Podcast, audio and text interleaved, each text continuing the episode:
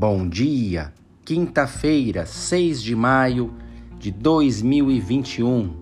Vamos para os destaques do Diário Oficial da cidade de hoje. Na página 52, temos o comunicado 621, que trata do curso Educomunicação, leitura crítica da mídia, desinformação e fake news na educação. Na sequência, teve uma omissão de publicação do DOC do dia 1 do 4, que é o comunicado 622, que trata da formação continuada do professor orientador de sala de leitura.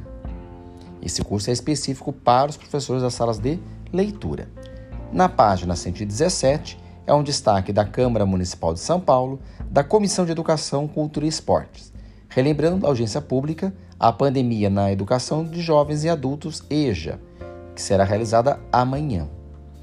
Também na mesma página, Comissão de Finanças e Orçamento, pauta da sétima audiência pública virtual do ano de 2021, que será no dia 13 do 5, para tratar do projeto de lei de diretrizes orçamentárias.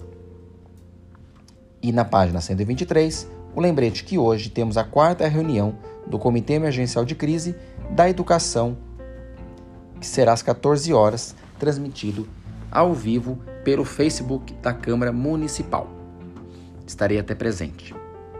Este é o Expresso Educacional. Sou Christian Snick, diretor de escola, dirigente sindical, escritor na cidade de São Paulo, coordenador do Conselho Participativo Moca. Esse podcast diariamente está disponível nas plataformas Anchor, Spotify e em breve em outras mais. Uma excelente quinta-feira.